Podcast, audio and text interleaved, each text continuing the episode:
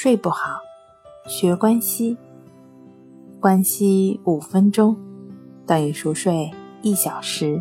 大家好，欢迎来到重塑心灵，我是主播心理咨询师刘星。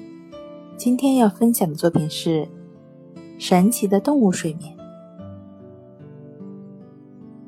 对于灵长类动物而言，包括人类，睡眠是单向或双向的。它包含一段主要的睡眠时间，有或没有日间小睡。对于大多数其他的哺乳动物，睡眠则是多项的。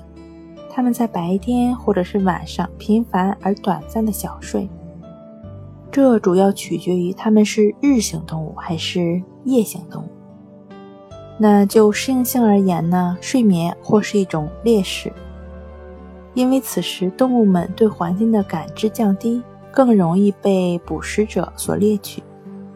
这意味着睡眠的日常组织形态和睡眠行为深受这个物种的生态位的影响，因此，猎物比捕食者。花更少的时间在快速眼动阶段上，因为这个阶段呢，通常是处于麻痹状态。那那些对环境的温度波动更为敏感的动物，如小动物和生活在温带气候的动物的睡眠周期会更短。在水生哺乳动物，如海豚或野鸭身上，我们观察到一种不寻常的睡眠。单侧半球睡眠，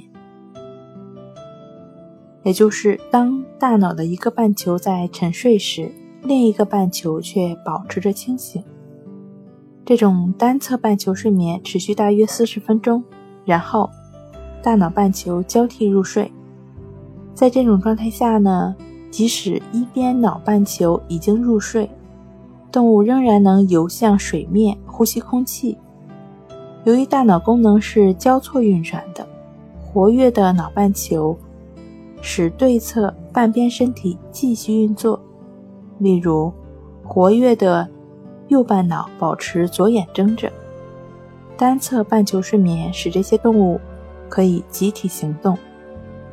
位于集体边缘的动物用其上睁着的眼睛观察外部情况，并能对任何的危险立即做出反应。